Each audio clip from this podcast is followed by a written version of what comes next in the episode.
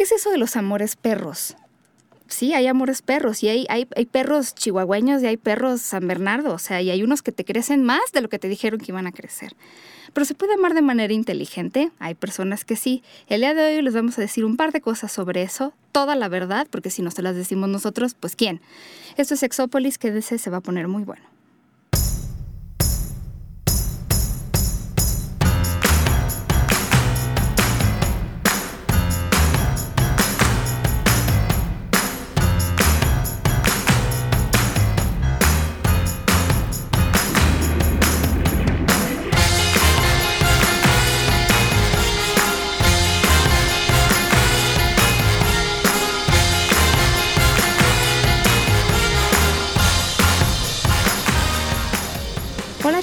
Bienvenidos y bienvenidas a Sexópolis. El día de hoy sigo apendejada, sigo a... no, yo no prometí que se iba a curar pronto. O sea, la limeranza tiene una cuestión que... Digo, ¿qué culpa tengo yo? No, mija, ya te vi de aquí a tres años, o sea... No, ya, despierta, tienes que aterrizar. Solía ser inteligente, solía ser despierta, pero bueno, pues ya, ¿qué puedo decir al respecto? Mi vida, no por estar enamorada dejas de ser inteligente. Gracias. Dejas de estar despierta. Mm, mm, por eso te amo. No, mi vida, yo te amo más por el escote. Y lo sabes. Oye, que ya lo comprobé, sigo comprobando el arte de desabrochar brasieres, sigue siendo lo mío. Sí, me lo desabrochó con una mano, señores y señores. Si ustedes no lo saben hacer, pues la verdad es que ya vayan practicando. No, pues vámonos a tomar clases, ¿no? Yo me presto. Oye, ya quiero hablar de este tema, porque además tenemos un invitado especial. Súper invitadazo, además de guapísimo. La voz, calla, calla. No, yo, yo, ahí sí también en esa cola sí me formo, Paulina. Pero luego dicen que no, que me va mal, que yo, que buga, que ay. Dice una, si, el mundo es tan diverso, ¿para qué cerrarnos a una sola cosa? Va a decir que somos unos irrespetuosos, pero para, para defensa nuestra es, parejo. O sea, es parejo, somos irrespetuosos con todo. A ver, les voy a decir, yo les estaba abriendo el programa con estos de los amores perros y los amores inteligentes y el amar inteligente. Yo les voy a decir un par de cosas del invitado que se llama Fernando Villafuerte y ustedes seguramente se van a empezar a hacer una idea de por qué está aquí. ¿Cuántos idiomas crees que habla Jonathan? No, bueno, pues sí, déjame probar su lengua y te digo oh, cómo. Sin probar la lengua, a ver. Ay, no sé, solo me habló en español ahorita. Mira, habla español, habla inglés, habla francés y habla ruso. Madres, no, con el ruso tengo. ¿Verdad? Yo no le parle pas français, madame. Pero que me haga un buen ruso, yo no tengo pero. Es ingeniero en sistemas, sabe un chorro de cosas. Yo ya sé que, ya sé que no puedo decir todo porque además tenemos un programa que hacer. Pero entre esas cosas que hace, y por eso les estoy dictando algunas a ver si se dan color, él pertenece a una asociación que se llama Mensa. Ya sé que en español, no sé si de otros países, pero en el mexicano mensa significa algo así como idiota, ¿no? Tonto, Tonto, ajá, sí. Pero eh, significa mesa en latín. Entonces, él eh, trabaja con mensa y entonces sí, ahí sí te voy a pedir que me expliques un poco qué es eso de mensa, porque Fernando, tú eres parte de esa organización, que además ha existido desde hace mucho tiempo. Sí, muchas gracias, Paulina, y hola a todos. En, en efecto, sí. Mensa, que significa mesa en latín, es una asociación para personas con alto coeficiente intelectual que se fundó en Inglaterra. Parece, si no tengo mal el dato, en 1956. Ya tiene rato. Sí, ya tiene. Y ha tenido prominentes integrantes, ¿cierto? Sí, uno de ellos que me viene ahorita a la, a la mente es Isaac Asimov. Ajá divulgador científico, que es como más se le conoce, o escritor. Y en México esta asociación lleva desde el 2008. Wow. O sea, ya tiene un rato. Pero inteligentes, inteligentes, ¿qué significa? O sea... Lo que se mide o, la, la, característica que se necesita para entrar a Mensa es aprobar un test de inteligencia. Ups arriba, y tiene que, el resultado de la persona tiene que ser arriba de 132 puntos de IQ. ¿Y cuánto es el promedio? El promedio son 110. Ujú. Entonces estamos hablando... 22 puntos. No, mija, ya quisiera ver que yo tenga 22 puntos. No, no, no. o sea, ¿Qué prefieres, puta, 22 puntos o 22 centímetros? Mi vida, no me la pones difícil. ¿Verdad? Perdón, Fernando. Ah, está bien, está bien. Estamos hablando de el 2% Mm. superior de, de la población. Suena muy espectacular, pero en la práctica, pues son seres humanos. Ah, ¿ves? ¿Ves? ¿No? Ok. Bueno, ok, sí te damos en la categoría de ser humano. No, gracias por estar aquí, porque además eh, yo creo, no sé, y a lo mejor sí me gustaría empezar por preguntarte si la inteligencia intelectual tendrá que ver con la inteligencia emocional. Mm, Me ¿Tú qué- parece... Digo, no, no sé si hay un estudio, pero igual, no sé. Sí, de- debe de haber estudios. Incluso muchas de, de las personas que son miembros en, en la asociación están interesadas en esa correlación. Sin embargo, es curioso que se encuentran dentro de Mensa personas y quizás me maten por estar diciendo esto y al rato en dos horas ya estoy fuera de la asociación, no, no creo. Pero eh, me parece que en general hay menos personas con habilidades sociales desarrolladas dentro de Mensa que fuera. Seguramente esto debe de, de obedecer a que como no entran en, en la norma eh, social, les cuesta mucho trabajo interactuar con otras personas. Ah, como- Claro. claro, por supuesto. Y nosotros también tenemos un test de inteligencia sexual que se los vamos a hacer a todos ustedes. Sí, por supuesto. Y vamos a ver qué tal, ¿verdad? A Sí, ver. es- Porque de inteligencia sexual tenemos ciento, ¿cuánto? 425. 425. Sí, un poquito arriba de 132. Mucho más arriba de Un poquito. 132. Oigan, no, pero, pero fíjate, yo creo que Ya. también, independientemente de la inteligencia emocional o intelectual, eso no te hace escaparte de establecer relaciones súper codependientes, estupidizarte. No como yo, o sea, me refiero a ya relaciones que de veras te están haciendo daño y que, y que hay gente que de veras, o sea, no se dejan porque más, más vale mal acompañados que solos, ¿no? O solas. Seguro Pero. A veces ya ni siquiera es eso. O sea, basta con, con- con esta parte de que uno de los dos en la relación no quiera irse. Porque me ha tocado ver últimamente que, que las parejas, que una de las par- partes y dice, ¿sabes qué? Bye, ya no quiero estar contigo, ya no quiero seguir, ya no, ya no estoy a gusto. Y la otra se aferra y no, no han logrado encontrar la manera de poder decir, ok, de romper el vínculo. Aunque una de las partes sí quiera. Pero además sí lo saben a veces, ¿no? Sí, saben que no están a gusto. A ver, yo diría que muchas de estas relaciones perras o con falta de inteligencia tienen que ver con el concepto que tenemos de amor como posesividad. Esta idea de que la otra persona me pertenece o necesito que me pertenezca o quiero que me pertenezca. Y alguna vez hablábamos de los amores obsesivos y de cómo hay personas que decretan o deciden que alguien es para ellos o para ellas y entonces están sobres.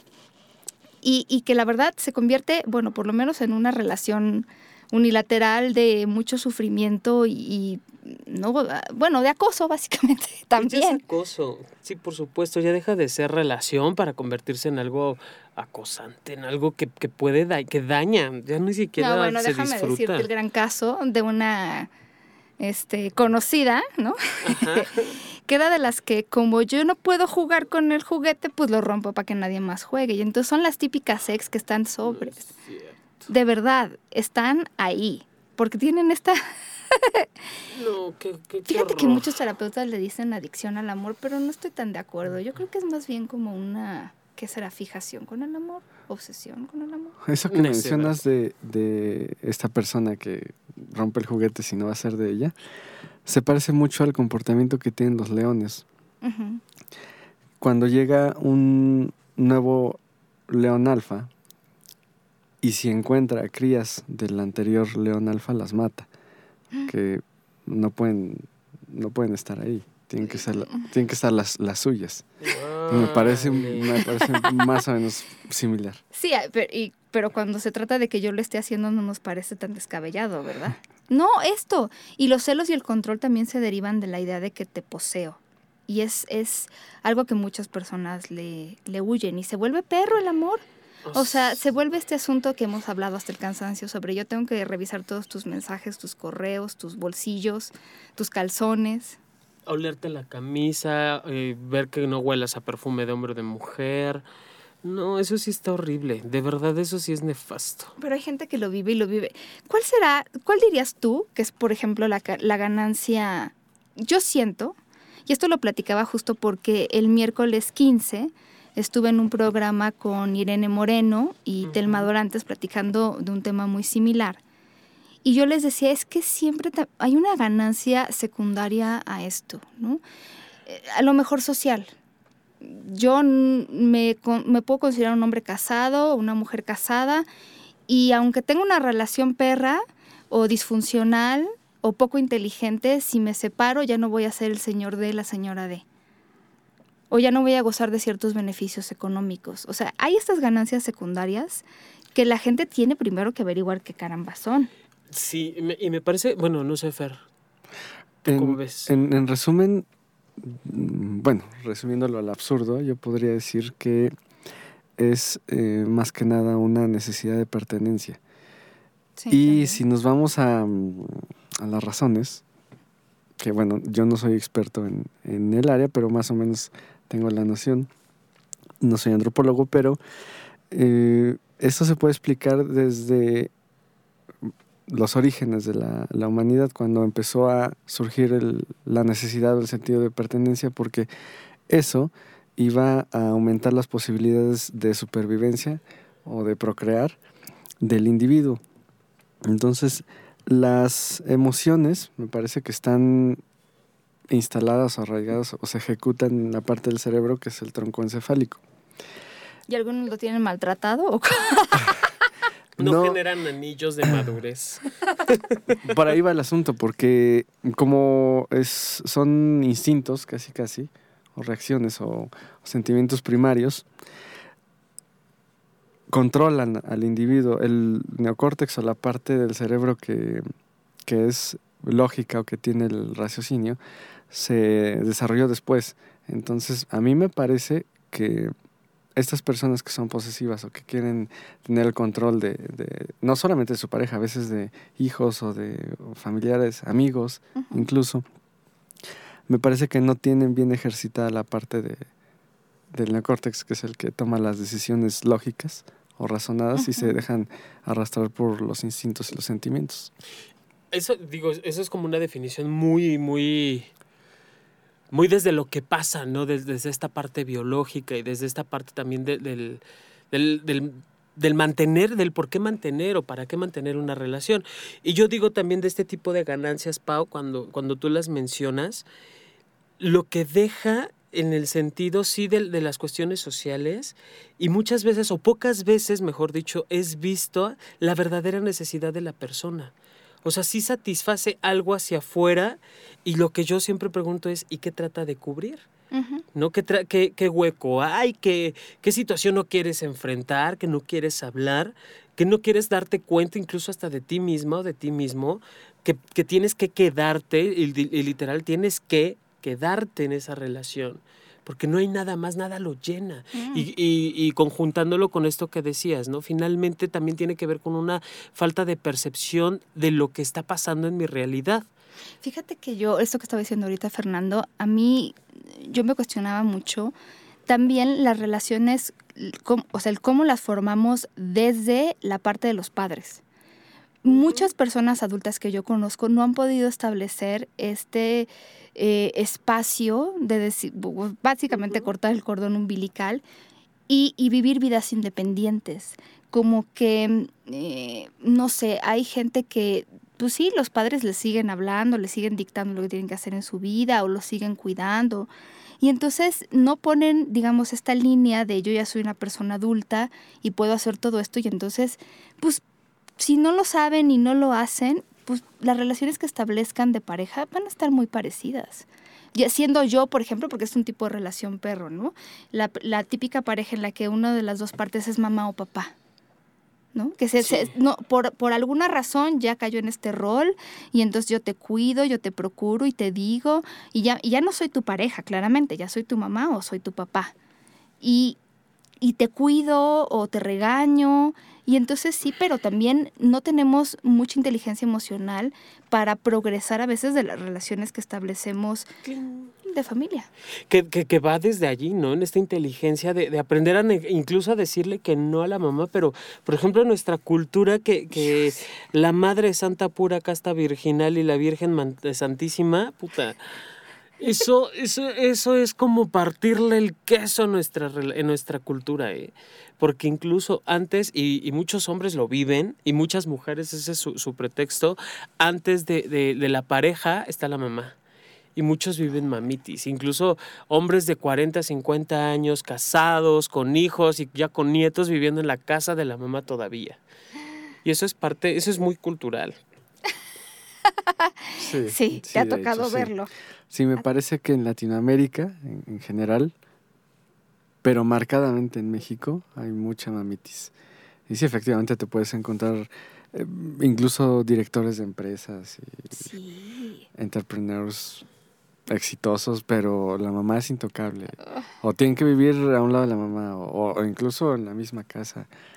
Incluso una de las ofensas más grandes o de las peladeces más grandes aquí en México tiene que ver con, con recordar a la madre precisamente. Sí, ¿no? Y la gente, y hay quienes sí se ofenden terrible de, de que les digan. Sí, no estoy diciendo que no quieran a su mamá, pero establecerse como individuos independientes es, es un paso importante ¿Cómo para... se llamaba esta película de, de Norma, no? Este, de psicosis.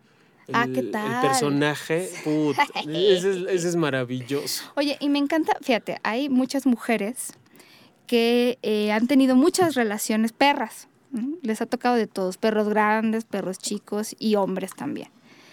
Y les pasa una y otra y otra y otra vez. Y ahí, ahí tú, este, lo que dices tú de las películas me encanta, Jonathan. O sea, es querer ver el Titanic y esperar que el, banco- el barco no se hunda. Sí, no. Es, Es, es- hacer todo lo mismo ajá. y esperando un resultado diferente. es verme al Gibson, la pasión, ¿no? Y que yo le decía a mi mamá, te cuento el final, te juro que el final no cambia. No, porque mi mamá, es que quiero verla. Y le digo, ya la vi, te cuento el final. No, quiero verla. Le dije, ay, mamá, por Dios. O sea, o sea, de- Bueno, ya, ¿cómo te la ven? Tú, tú no te la aventaste, porque yo de veras que estas cosas. no, obviamente no. mucha salsa katsup. Pero. Pero, a ver, yo les diría a estas personas que repiten y repiten y repiten, no es mala suerte, no les tocó, es que yo tengo poca suerte con las mujeres. A ver, analicen, y se los hemos dicho muchas veces, desde dónde se establecen relaciones ustedes.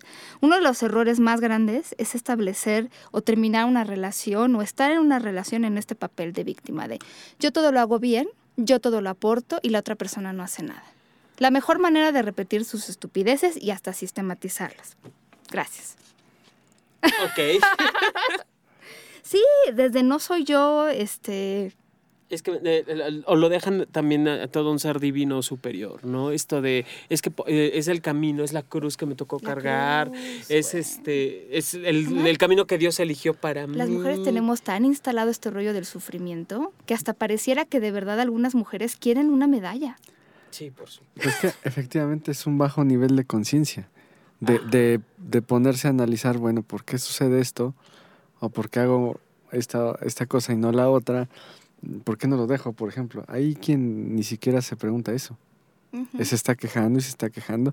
Y si alguien viene y le dice, bueno, ¿y, y si lo ¿Qué dejas? haces ahí? Ajá. Y, y a veces les ves la cara de que ni siquiera lo habían contemplado.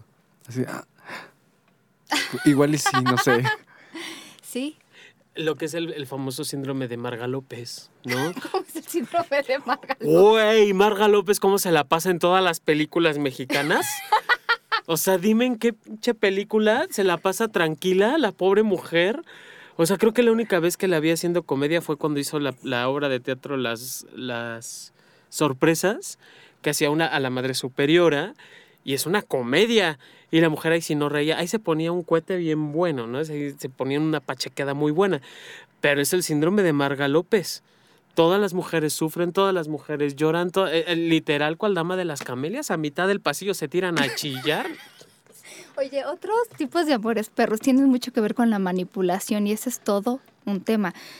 Yo me acuerdo que cuando vino Laura Pires y, y. José Antonio, les mandamos muchos saludos. Sí. Estos, ojalá y repitan y regresen, pero es que viven un poco lejos. Ellos estaban platicando sobre esta, este vínculo por la culpa, ¿no? De yo, no me dejes porque mm, sin ti no soy nada, y o tus hijos, o mis hijos, y quién te va a mantener, y quién...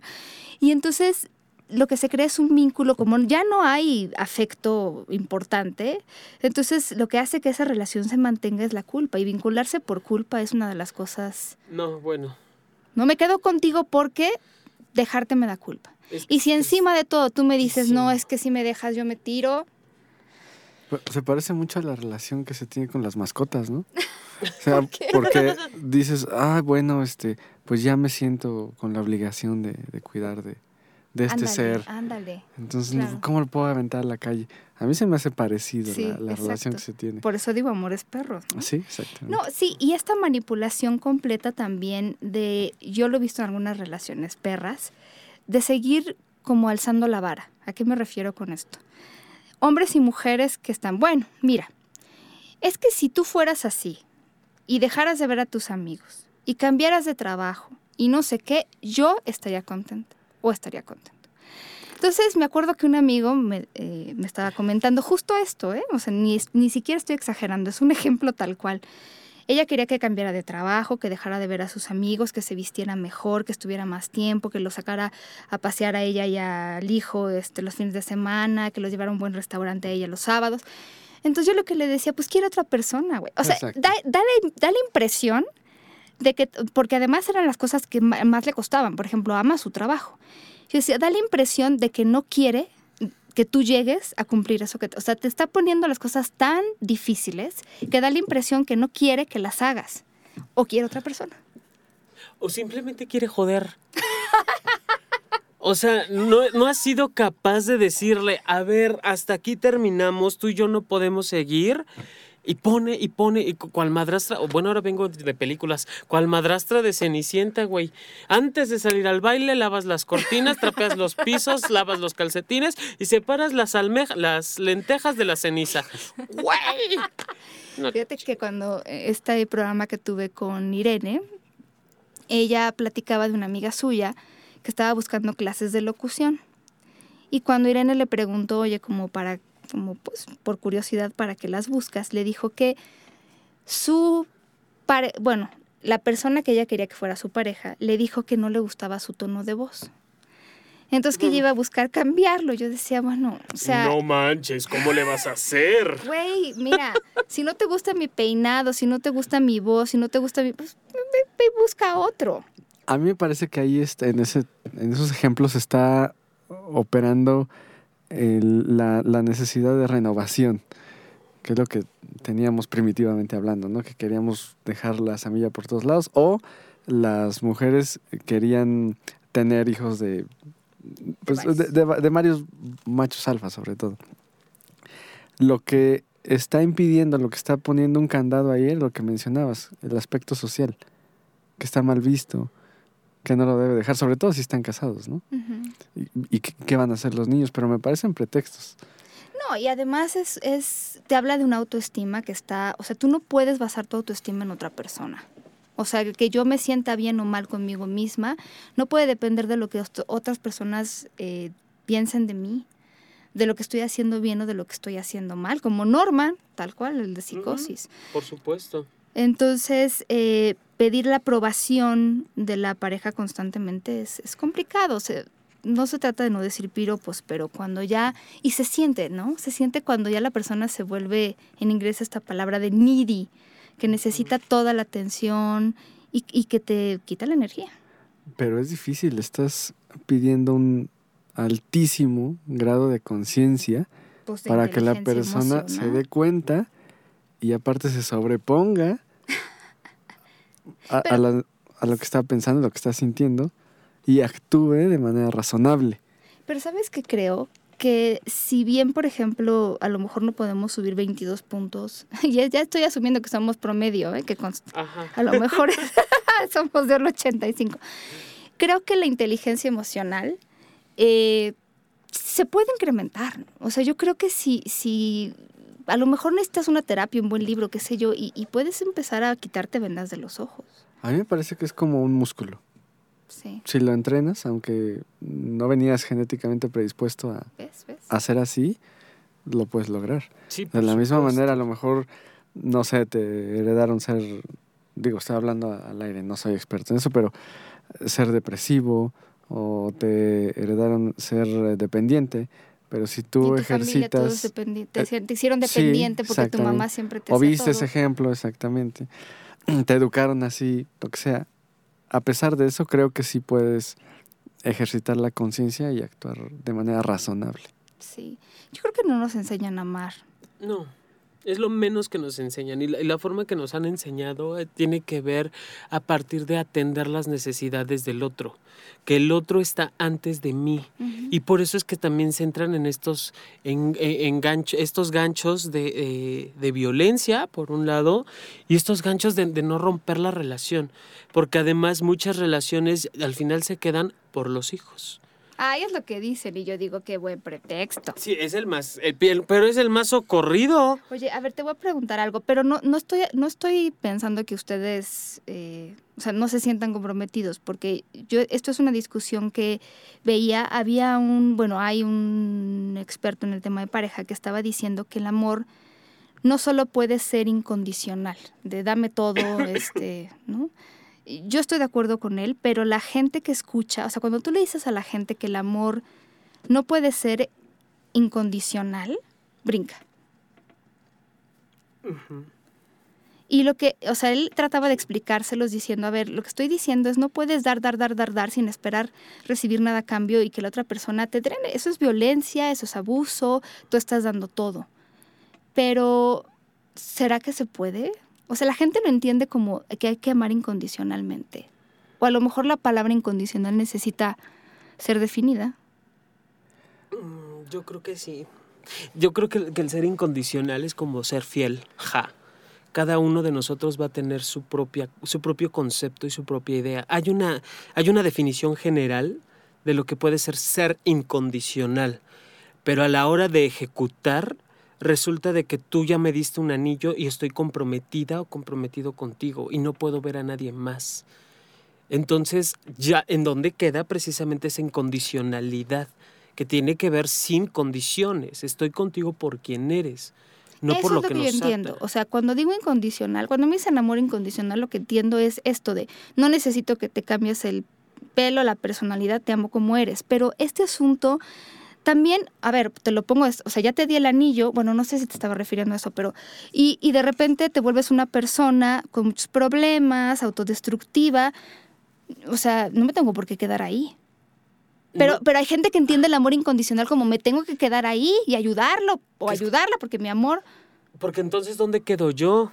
Porque entonces no luché por nuestro amor.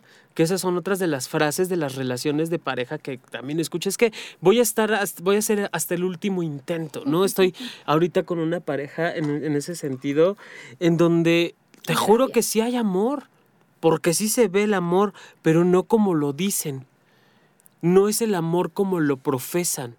O sea, el, el amor romántico, tú y yo forever and ever, y todas estas ideas ah, caramelizadas y raras, están presentes. Y yo no dudo que sí haya amor.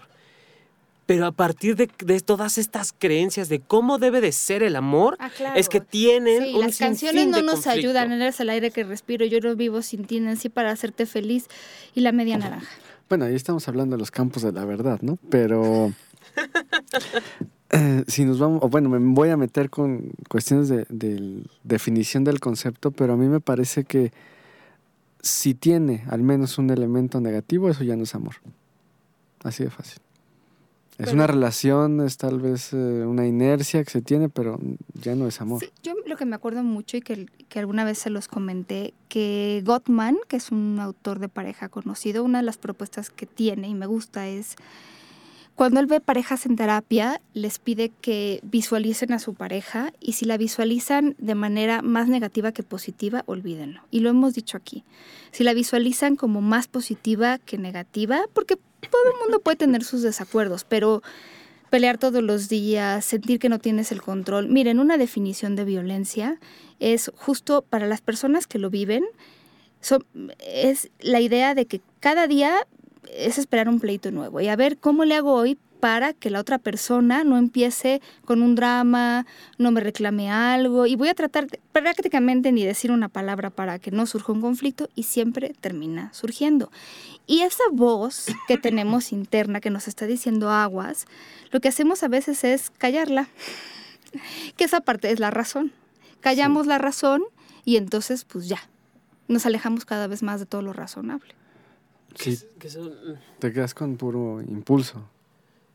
Pero qué absurdo. O sea. Sí, exactamente. Porque finalmente el que vive y el que me habita soy yo.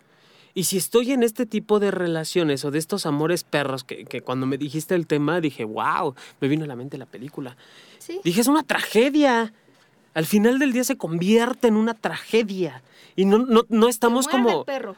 Sí, te mata. Literal, son, relaciones que van matando, que van asfixiando. Y hay quienes están, de verdad, hasta memes hay, imágenes hay, de estas de... Eh, estoy pensando cómo romperte la madre. Así, estoy pensando ahora que...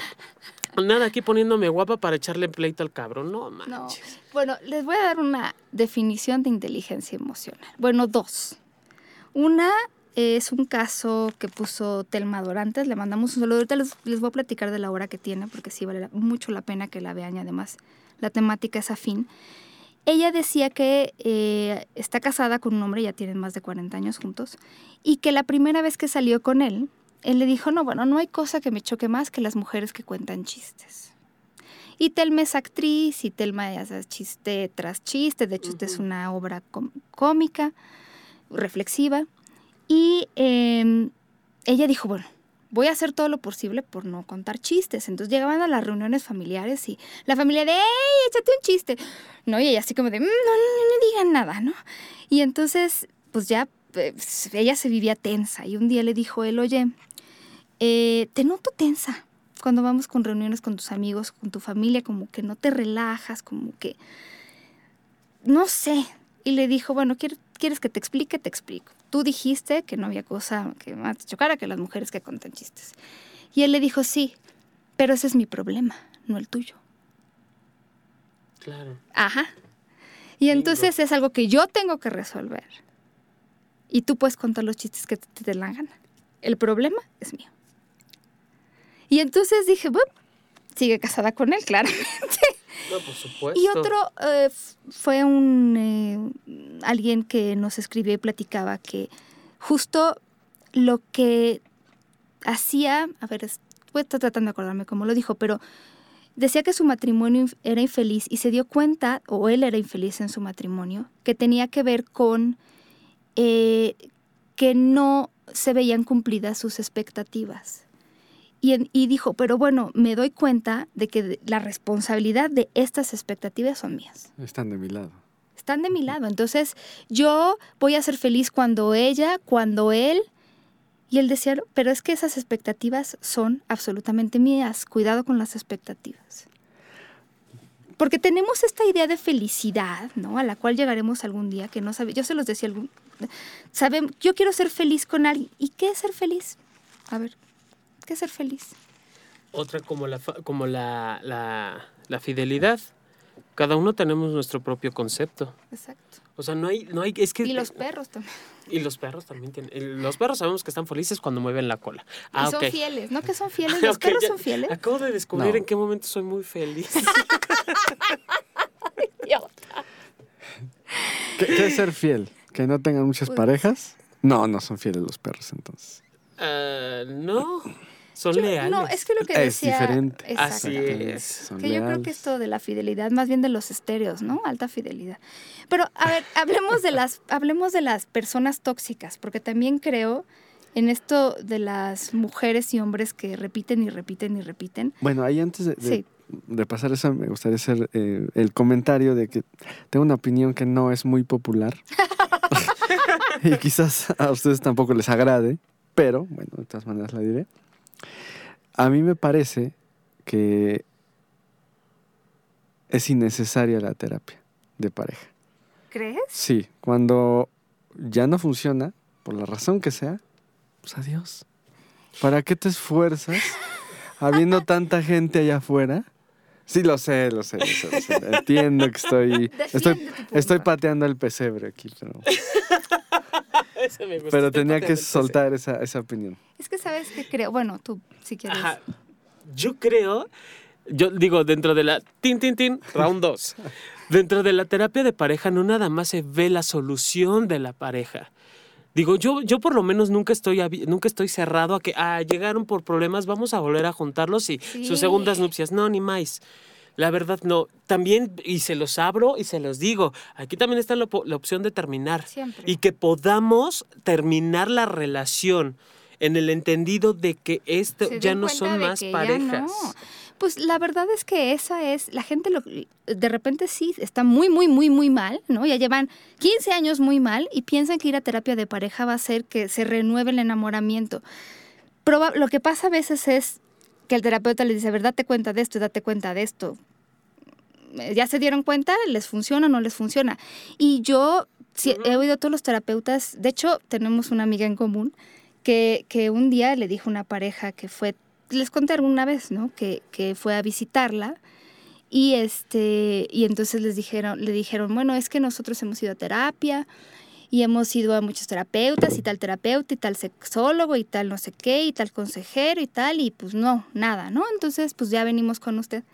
Y entonces ella, digo sin pelos en la boca, les dice, ¿y si se han preguntado si realmente necesitan estar juntos? Porque por lo que se ve, pues no, ¿verdad? O sea, si ya 500 terapeutas como que, pero la gente espera que entonces yo te resuelva tus problemas, tus necesidades, las cosas que tú, tú, tu baja autoestima, las cosas que no has podido trabajar. La verdad es que la terapia de pareja puede funcionar a incrementar un poco la inteligencia emocional en la pareja porque justo no nos enseñan. ¿No? O sea, gente que de verdad, eh, cuando nosotros, y de hecho fue un programa muy popular, hablábamos de los errores más comunes en pareja, fue popular porque también de repente decíamos cosas que mucha gente da por hecho que están bien hechas y en realidad generalmente crean más problemas, ¿no? No es un beneficio, sino una desventaja. Y a veces lo que sirve es como una opinión objetiva y decir, a ver, hay que hacer esto. Pero eh, sí, no es un lugar donde ustedes van a encontrar problemas y mágicamente los van a hacer que se enamoren de nuevo, porque no hay, no hay tal cosa. Entonces, desde un punto de vista objetivo, que ahorita es el, el que me están presentando, realmente la terapia entonces sería como un control de cambios y errores. No, un darse cuenta de los cambios, de los conflictos Ah, lo y de los es que errores. Hice la analogía con, aquí me salió la, la profesión Ajá, sí, claro. de, de ingeniero en sistemas, es, es un control de cambios y ¿Sabes errores. qué Los pasa? detectas Sí, y, y ves si se pueden arreglar o no. Aquí si la no, situación es, la per- si- tú le puedes decir a la persona, mire usted tal cosa, pero si la persona no lo Sí, claro. procesa, no, no entra en ningún lado. Por eso este John habla de darse cuenta. Pero también te, te puedes dar cuenta de una persona tóxica, ya no tienes que llegar a terapia. ¿Cómo definirías una persona tóxica, autodestructiva? Son dramáticos a morir. Me choca la gente así. ¿Por qué? ¿Por qué? Me acabo de acordar de algo. Acabo de, ¿De alguien? escribir. Yo sí. No, bueno. de alguien siempre hay alguien en mi mente. No, eh, me acabo de acordar. de, eh, creo que algo que he compartido es mi, mi- mi pasión por el teatro. Y acabo de escribir un cuento. No un cuento, no, un libreto basado en un cuento que se llama. El cuento se llama. nam, nam, nam, nam, nam, Los monstruos come amor. De Iberia, no sé qué. No me recuerdo el apellido, perdón. Y e hice una adaptación y le titulé Toxicomanía del Amor, en donde precisamente son, es una pareja, una pareja en donde ella tiene una necesidad imperiosa de encontrarse a alguien que la ame. Exacto. Y, el, y alguien, y ese alguien aparece, así es, y ese alguien aparece con el deseo de puta, ya no quiero estar solo. Entonces se enredan de tal manera en donde ella siempre y él nunca. O luego él, eh, luego él siempre y ella nunca. O sea, en estos conflictos constantes de la relación de pareja. Y allí lo que encuentro dentro de estas relaciones tóxicas, Pau, Fer, dentro de estas relaciones tóxicas es la dependencia, la frustración, la idea de que el otro está para satisfacer mis deseos, mis necesidades, mis anhelos. Y eso es lo que va enfermando precisamente, lo va haciendo tóxica la relación afectiva y va intoxicando el amor porque todo eso queda encubierto con esta magnífica palabra de cuatro letras que también podría ser sexo, que esa es otra que enreda, curiosamente. Y entonces están tan amarrados en, estas relaciones tóxicas, digo, lo que habla, lo, de la lo de esta institución que viene, ¿no? A promover. Son relaciones que van generando adicción y por eso también no se, no se desatan. ¿Y a qué se genera adicción? A las sustancias que se generan en el cuerpo, ¿no? La dopamina, la excitocina, todas Maldita estas. oxitocina! Sí, todas estas hormonas que cuando estoy con esta persona y me la estoy pasando a todo dar, salen, por supuesto. Y aunque tengamos 20 mil conflictos al lado, cuando estamos juntos y nos las estamos pasando bomba, es allí donde da el trancazo, ¿no? También como a, las a todo tipo de sustancias, me parece que hay algunas personas que tienen más resistencia a esta toxicidad, ¿no? Que otras. Entonces, quizás algunas personas sean más tolerables que otras. Por ejemplo, a lo mejor hay alguien que si, no sé, su pareja se deprime cada dos, tres meses, lo puede manejar, ¿no? y, y, la lleva de la mano hasta que salga. Y hay quien le parece totalmente desagradable y, y no puede con eso. Y la bota. Y la bota. Y para, para, para esa persona, su pareja es, es tóxica. Y puede ser que para otra vez no lo, lo, puede tolerar. Pero, pero hay más bien, o sea, la gente más tóxica, eh, mira, yo por ejemplo te diría, una persona es bien complicado, eh, y yo no lo había vivido hasta que lo viví, es bien complicado estar con alguien eh, que no está dispuesto a hacer muchas cosas por él o por ella, como para salir adelante. Y eh, sí, o sea, yo diría, en mi caso, y ya con conocimiento de causa, es si una persona busca ayuda, quiere ser ayudada y todo esto, es para mí mucho mejor y puede durar mucho tiempo que alguien que, que solo va a tirarse para que lo levante o para que la levante y entonces sí, me voy a cansar jalando, jalando con todo eso que no es mío. Y no nada más con lo que no es mío, con, también con el bulto de enfrente. O sea, porque ah. literal, sí, bueno, no el bulto que tiene enfrente, ese se carga con placer. No, al bulto completo, a la persona completa. Es la, la, guerra de los burros. ¿Has visto a la India María, no? Cuando está pegando a Filemón para que avance el burro. O sea, está, es peor, peor que eso. Es estar debatiéndote, y partiéndote el lomo, tratando de hacerle entender a la otra persona que, que avance. Y es quedarse estático y quedarse y quedarse y quedarse y no moverse. Para eso sirve la terapia también. A ver, tú me estás diciendo que él o ella no se mueve y tú te la quieres jalar. ¿Para qué? ¿Cuál es el fin? No regresamos al principio. Ok, si te quejas de esta persona que es tóxica, ¿qué haces ahí? Sí. La evitas, ¿no? Sí, pero fíjate, también en esto de la manipulación, ¿cuánta gente no hay que decide sacrificar cosas? Eh, y lo decide, quiero subrayar, lo decide y entonces después se vuelve como, es que yo sacrifiqué todo para cuidarte, yo sacrifiqué mi carrera, pero es una decisión que tomas y sí se vuelve un tema. Igual, igual que lo que decía Fernando, o sea, si estás deprimida y me lo dices y decido acompañarte, está bien. No, es parte, es como lo mismo, no, no, no es a fuerza que te tengas que quedar, que porque su pareja, que no haber nada. Uno, te, te comparto una experiencia bien ruda. Uno de mis primos tuvo un accidente muy rudo, terminó internado en el hospital, lo, lo, aventó, lo embistió un carro en su motocicleta y acabó en el hospital con las dos piernas fracturadas, una cosa terrible. Y le marcó a la, a la esposa en ese momento y ella estaba muy, eh, ya estaba muy mal la relación y le marca, le dice, ¿sabes que estoy en el hospital? ella con toda la congruencia le dijo, lo siento mucho, tienes quien te acompañe, si está aquí mi primo, mañana voy a verte, hoy no puedo. O sea, obviamente la familia se la tragó, pinche vieja, ¿cómo es posible? Si tú que eres la esposa, tienes que estar. Eran las 12 de la noche, la una de la mañana cuando ocurrió el accidente. Eran las dos y media de la mañana cuando eh, se pudo comunicar con ella que ya estaba internado en el hospital y que lo iban a operar. O sea, Y esas son las expectativas que te dan la madre porque te Por las supuesto. autoimpones o porque te dicen, es que tú deberías, no deberías, este, ¿cómo es posible que viajes sola o que viajes solo porque tu esposa, tu esposo, tus hijos, ta, ta, ta? no, Eh, entonces ya se vuelve vivir para los demás y... mm, Ese es otro costo que hay que asumir. Si vas a actuar de manera, vamos a decir que más razonable que el resto, te van a acusar de, de ser eh, frío o desalmado.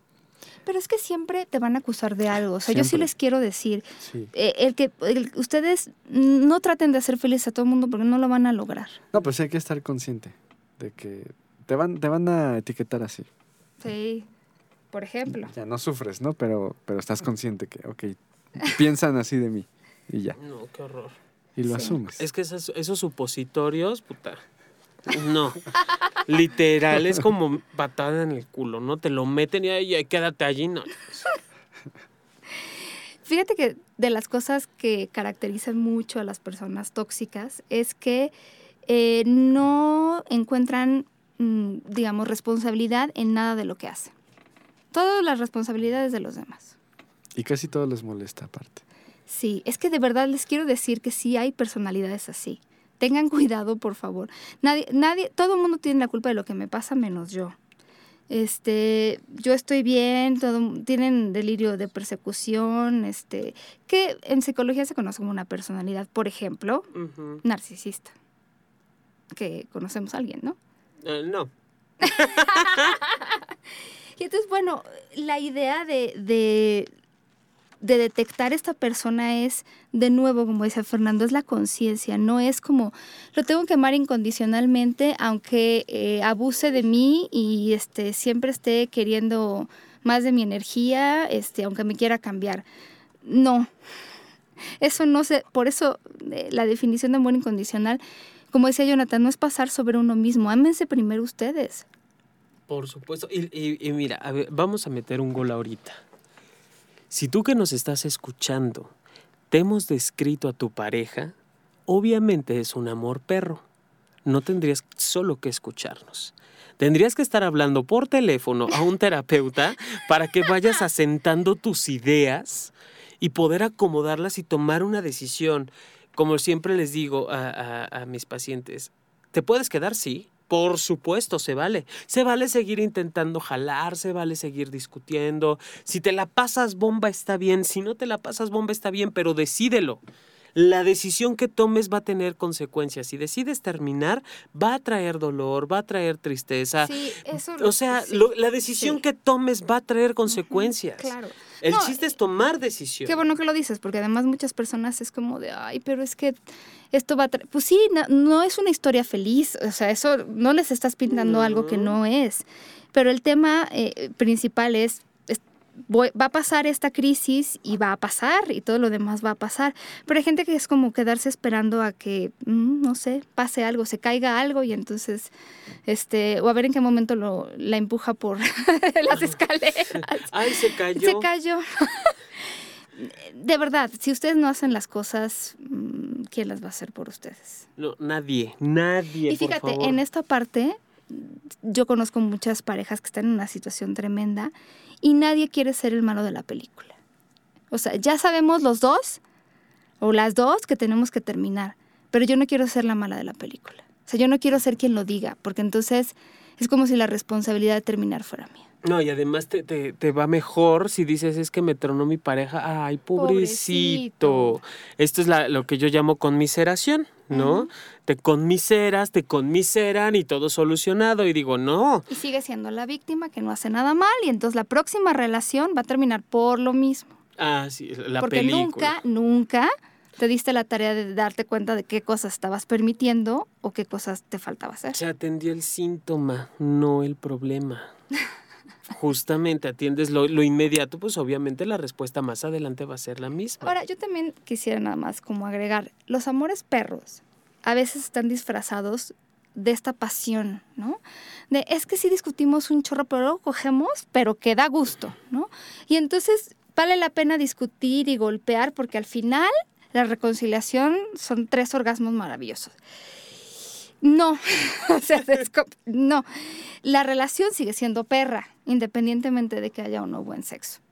Y entonces eh, yo creo que cuando se trata de evaluar una relación hay que evaluar absolutamente todo. Entonces, si ustedes creen que porque tienen buen sexo ya no es una relación perra, eh, no. No, no, y, que eso es, el, sexo es, ah, lo, que he encontrado en, en, la terapia es eso, cuando hay relaciones, amores perros que matan, y si no matan no duelen, de esas relaciones me doy cuenta que el sexo es, pero brutalmente placentero. O sea, es muy, podemos estar peleándonos durante todo el mes, pero si uno de esos días cogemos, de verdad que el placer obtenido además es doble, porque no solo es el físico, no solo es el emocional de que seguimos juntos, es la confirmación de que yo estoy para ti y tú para mí. O sea, es demasiado bestial, por eso es que se, enganchan, yo lo decía hace ratito, las cuatro letras de amor, es que si me ama, se convierten en las cuatro del sexo y está completamente desdibujadas las, las letras. No, no, no se logra discernir una diferencia entre, a ver, aquí tenemos conflicto, vamos a separarlo, ¿no? Es como que podría ser también. A te ver. admiro, te admiro. Tú que ves a las parejas, así que sí, te admiro. Tienes toda mi admiración. Sí, y que también es muy bueno decirles, o sea, a ver, termina la relación, no quieres dejar de coger, pues no dejen de coger. Termina la relación de pareja vivan en lugares diferentes. Pues sí, o sea. Sí, sean amigos con derechos, se acabó. Por su, ¿Al derecho a qué? ¿A todo? ¿Ah, sí, sí, sí, sí, exacto. Cada que quieran, cada que se quieran ver, exacto. Sí. Pero, pero cada quien en su casa. ¿no? Sí, nos, nos vemos, cojamos. Para que no se avienten los platos. O sea, amor, ¿cómo estás? Bien, cogemos, va, punto. ¿Para qué más? Eso es. Esa es una solución pensada. Exacto, por supuesto. todo el mundo está. Oigan, anuncios parroquiales. Siempre quise decir eso. Queremos primero invitarlos, bueno, yo quiero invitarlas a una obra que se llama Hombre tenía que ser de Telma Dorantes, justo Telma es la actriz principal y Mario Choa, bastante guapo, la acompaña en esta obra que se trata de reflexionar. Justo el, la, el personaje que interpreta Telma es una mujer que no se da el permiso de salirse de un ciclo de relaciones en las que nadie la valora, ella no se valora. Y eh, se ríen mucho, pero la verdad es que quedan muchas reflexiones sobre el valor que nos damos y que le damos a las relaciones. Eh, está en la carpa geodésica en el sur, por San Ángel, es Insurgente Sur 2135.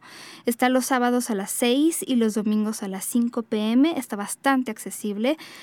hay descuento a estudiantes, maestros eh, y las personas con credencial del INAPAM. Entonces está en la carpa geodésica. Eh, se llama Hombre tenía que ser. Tiene más de mil representaciones y es por algo. Ustedes pueden encontrar más información en www.telmadorantes.com, Telma STH, Telmadorantes, así todo junto, También les quiero invitar a que visiten la página de Estudio Cuarto del Fondo, que como saben es la cabina donde grabamos. La página web es estudiocuartofondo.com para que vean todas las cosas que pueden hacer. No solo grabamos las lindas voces de Sexópolis, hay muchas más cosas. Grabación en estudio, edición de, de pistas, mezcla, masterización, producción artística, eh, grabación de doblaje, diseño sonoro, etcétera, etcétera. La verdad es que François aquí, el hombre es ultra, mega talentoso. Y... Eh, si tienen, mm, bueno, primero voy a decir algo, porque Fernando me hizo cara así como de, ¿por qué, por, ¿por qué niegas tus raíces? Yo también soy una orgullosa mensan, igual que tú, Fernando, y entonces eh, hace falta gente que, que sea no sé, se junte a los proyectos y eh, para eso sí tienen que hacer un examen, pero ¿dónde pueden encontrar información? En la página de mensa.mx. Está divertido el examen. Sí, la verdad es que sí. Mensa.mx. Sí, lo pasas.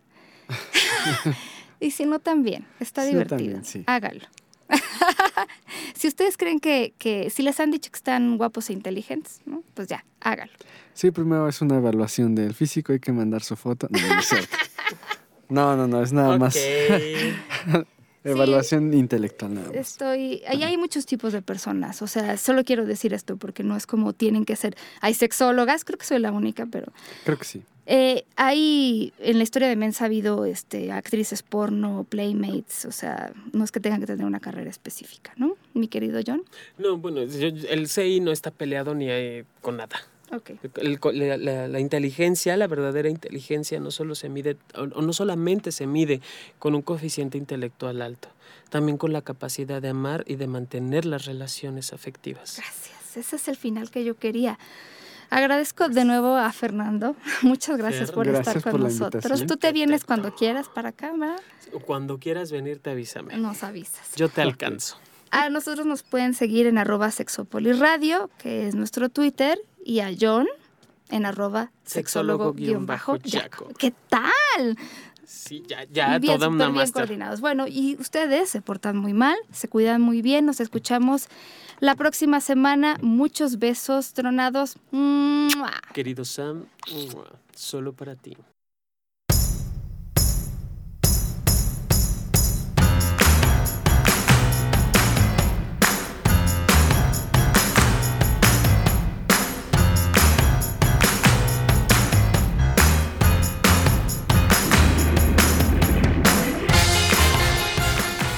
El día de hoy les quiero platicar también de IMA, que es el Instituto Mexicano para la Prevención y Tratamiento de la Adicción, AC.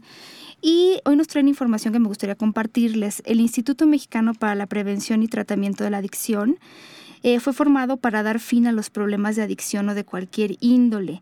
El objetivo que tienen es dar servicios a cualquier persona que lo necesite mediante actividades que lo orientan, que ayuden a detectar y canalizar a aquellas personas que tienen un problema con adicción. No solamente se trata de, la adicción que a lo mejor ustedes se imaginan como drogadicción o alcoholismo. Es una clínica que también ayuda con problemas de bulimia, anorexia, ludopatía y codependencia. Y de esto seguramente ustedes conocen a alguien por lo menos que esté en esta situación. Tiene un programa profesional, o sea, ellos se dieron cuenta de que no solo es importante este asunto de tratar las adicciones, sino que todas estas cuestiones psicológicas que acompañan a familiares, a todas las personas y que además todos podemos eh, beneficiarnos de esto, como la terapia psicológica individual, terapia en pareja, infantil. Y de hecho, fíjense, nos, nos dijeron justamente, y se los agradecemos muchísimo, que si ustedes van y mencionan que escucharon sobre IMA en Sexópolis, van a tener un precio especial y además, bueno, puede ser un 50% de descuento, a lo mejor en una consulta individual. Este familiar también hay consultas. Les voy a dejar de todas maneras el teléfono para que se puedan comunicar, que es el 4991 8369. Se los repito, 4991 8369 en un horario eh, de oficina que es de 9 a 8 de la noche y sábados de 9 de la mañana a 4 de la tarde. Hay que hacer previa cita, pero eh, de todas maneras llamen. Es una clínica de 24 horas. De verdad que no se van a arrepentir.